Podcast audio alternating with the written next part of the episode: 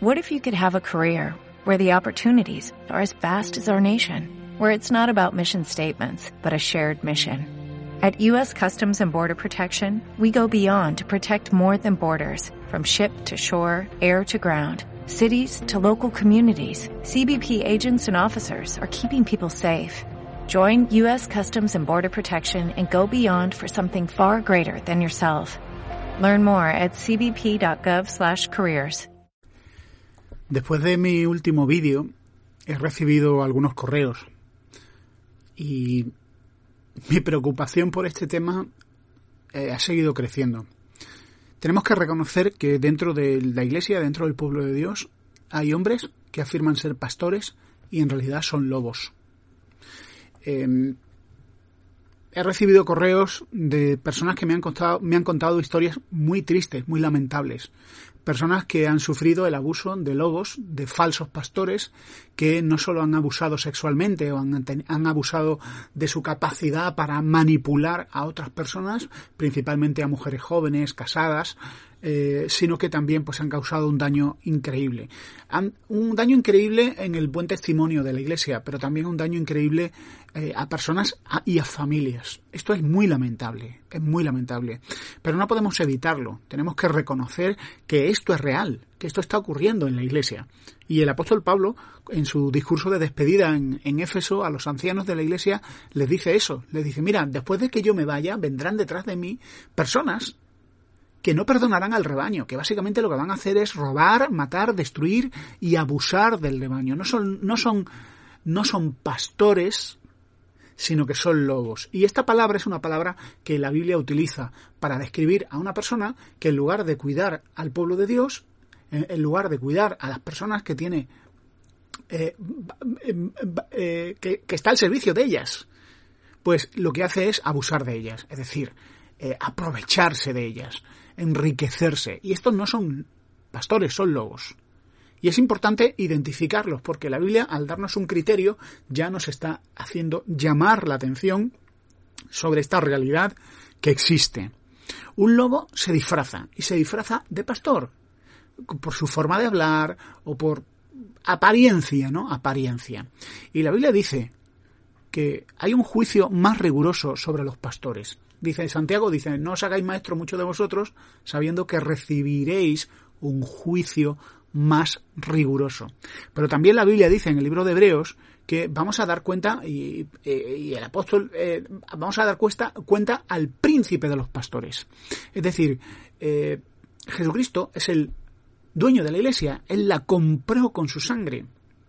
Y todo pastor va a dar cuenta al dueño de la iglesia. El dueño de la iglesia no es el pastor, el dueño de la iglesia es el salvador de la iglesia, que es Dios, Jesucristo.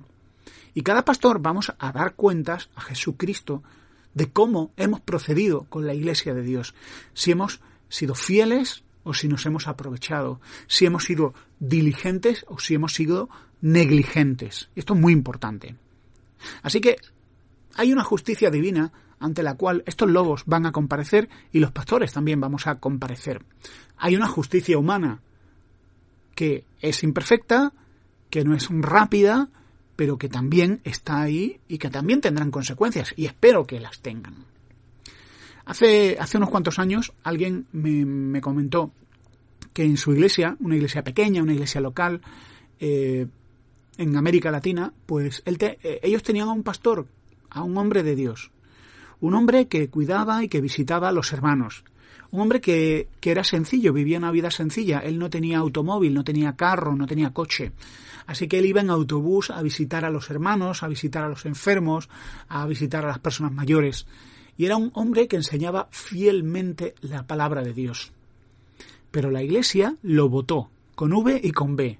Lo expulsaron. Y en su lugar contrataron a un lobo, a alguien que se hacía pasar por pastor.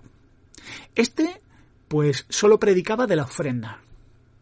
¿eh? Y claro, vivía como un príncipe y su esposa como una reina y sus hijos como principitos.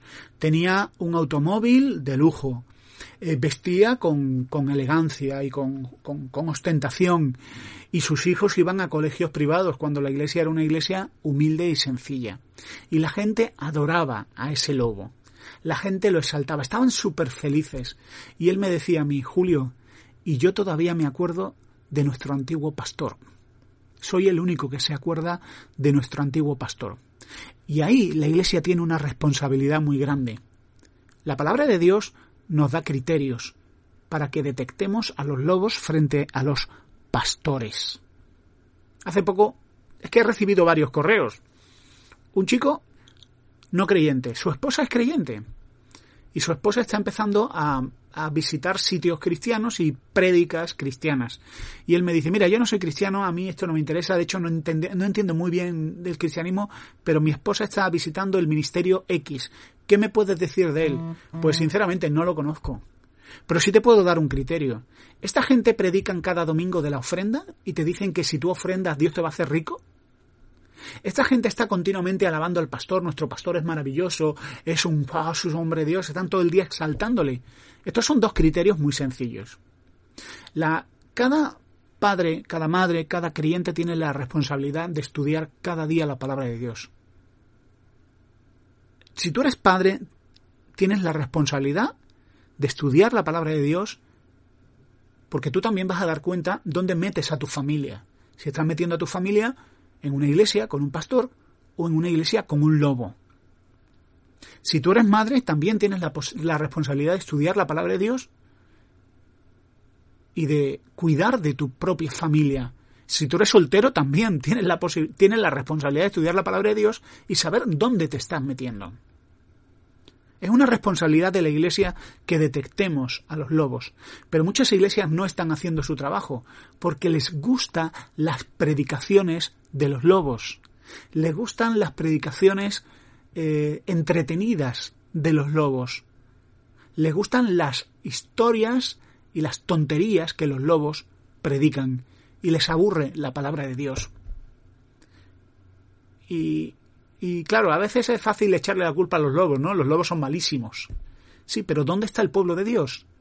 ¿Dónde están los criterios del pueblo de Dios? ¿Dónde está el discernimiento en base a la palabra del pueblo de Dios? Y lo que ocurre es que la, el pueblo de Dios, que yo no sé si es pueblo de Dios, si son ovejas o son cabras, lo digo seriamente, ¿eh?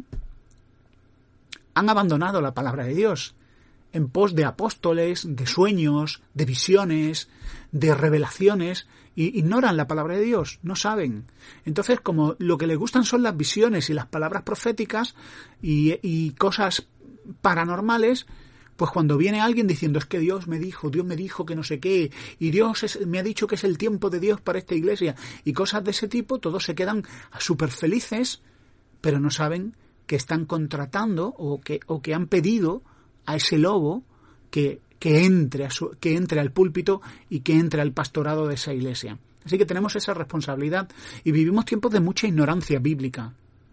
Es la única forma de detectar a estos abusadores, que también, por cierto, son una señal de los últimos tiempos.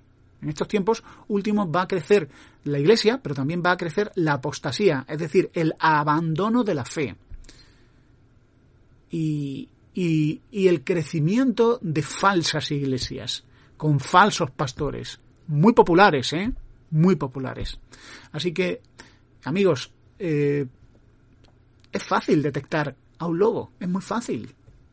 La cuestión es si nos gustan los lobos, si nos atraen los lobos. Pues que el Señor os dé discernimiento, que, que el Señor nos dé discernimiento a cada uno de nosotros. Hasta pronto. ¿No te encantaría tener 100 dólares extra en tu bolsillo? Haz que un experto bilingüe de TurboTax declare tus impuestos para el 31 de marzo y obtén 100 dólares de vuelta al instante. Porque no importa cuáles hayan sido tus logros del año pasado, TurboTax hace que cuenten. Obtén 100 dólares de vuelta y tus impuestos con 100% de precisión. Solo con Intuit TurboTax. Debes declarar para el 31 de marzo. Crédito solo aplicable al costo de la presentación federal con TurboTax Full Service. Oferta sujeta a cambios o cancelación en cualquier momento.